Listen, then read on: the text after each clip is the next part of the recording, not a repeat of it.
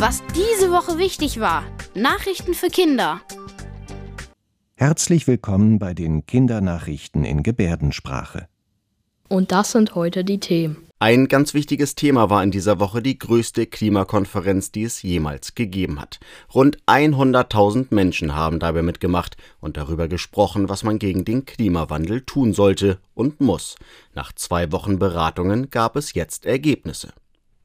Außerdem geht es bei uns heute um einen Endspurt. Wir sprechen über die letzte Schulwoche in diesem Jahr.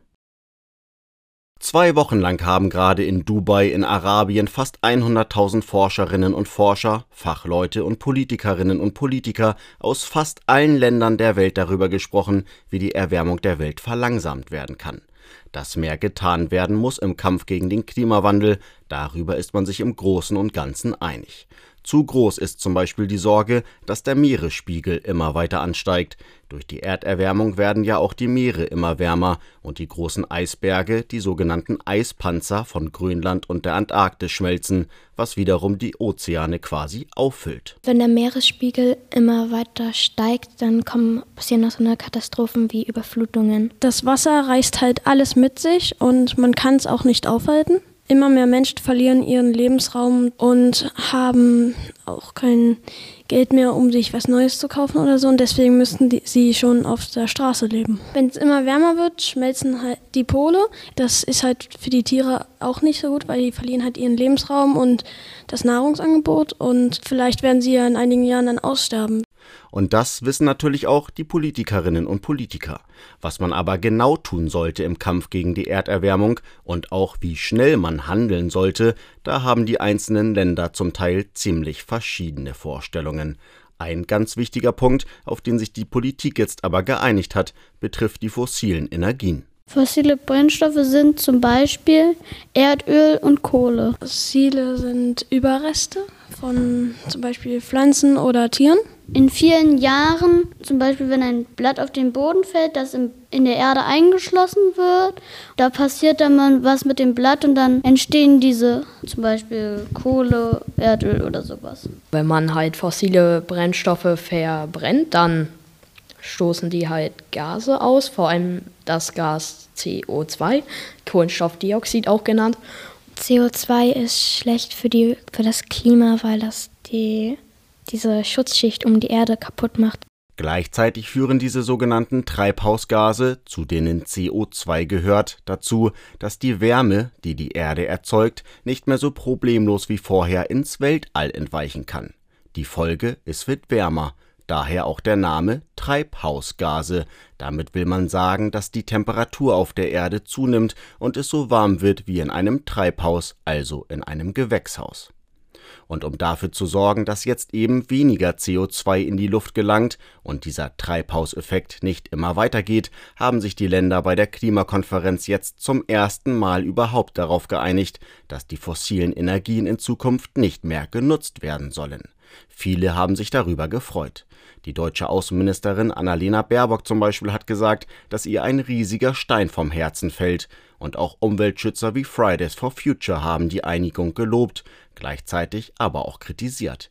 Denn wann genau Schluss sein soll mit Kohle, Öl und Gas, darauf haben sich die Länder in Dubai nicht geeinigt. Trotzdem haben viele die Hoffnung, dass der Beschluss etwas verändert. Dass die Staaten jetzt einen Ausschluss von den fossilen Energien ähm, beschlossen haben, bedeutet, dass wir vielleicht in 10 bis 20 Jahren fast alle mit Elektroautos fahren. In 30 Jahren wird wahrscheinlich das Erdöl aufgebraucht sein, dann wird es kein Plastik mehr geben und man wird dann wahrscheinlich statt fossilen Energien erneuerbare Energien benutzen. Erneuerbare Energien sind zum Beispiel Solaranlagen, Windräder oder Wasser. Ähm, Erdgas und Öl sind bald weg und Sonne und Wind kann man nicht verbrauchen. Und deswegen sind erneuerbare Energien besser fürs Klima. Und auch hier haben sich viele Länder, wenn auch nicht alle, geeinigt. Ihr Ziel, bis 2030 soll es dreimal so viel Energie sein, die von Erneuerbaren kommt.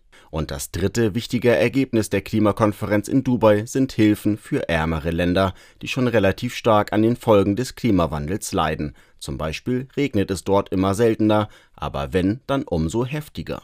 Das sorgt dann einerseits dafür, dass die Bauern dort wegen des trockenen Bodens weniger ernten können und andererseits, dass bestimmte Gegenden häufiger überschwemmt werden. Gleich am Anfang der Konferenz hatten Deutschland und der Gastgeber, die Vereinigten Arabischen Emirate, schon angekündigt, dafür insgesamt rund 180 Millionen Euro zu geben.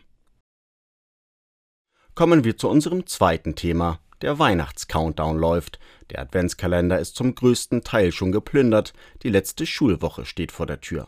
Wie ist das bei euch? Macht ihr etwas Besonderes in der Klasse? Oder gibt's noch vollen Unterricht? Wir haben letztens mit der Klasse eine Weihnachtsfeier sozusagen gemacht, wo alle Süßes und so Sachen, halt so Lebkuchen und Plätzchen mitgebracht haben. Und dann haben wir auch unsere Wichtelgeschenke ausgetauscht, wo wir vorher Zettel gezogen haben.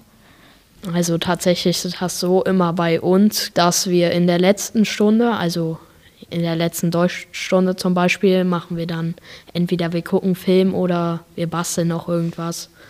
Also ich würde mir wünschen, dass wir in der letzten Woche nochmal es ruhiger angehen und vielleicht mal ein paar Spielstunden, ähm, wo wir mit der Klasse Spiele spielen.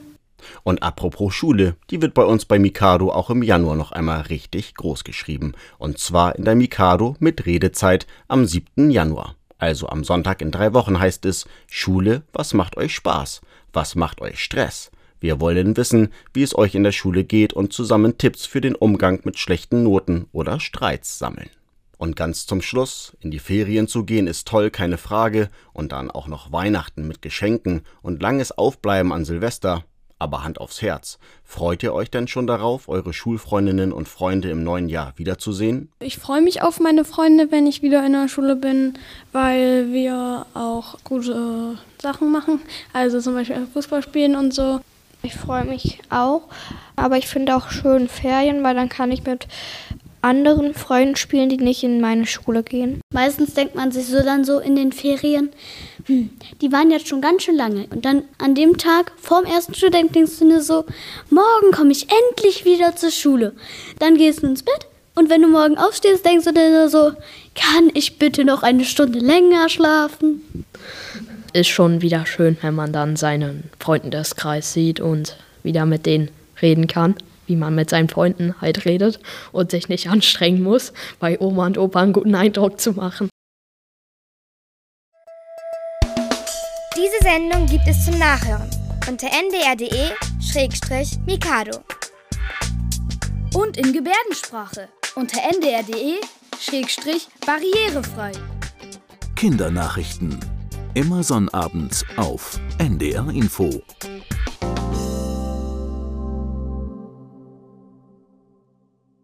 Das waren die Kindernachrichten in Gebärdensprache. Bis zum nächsten Mal.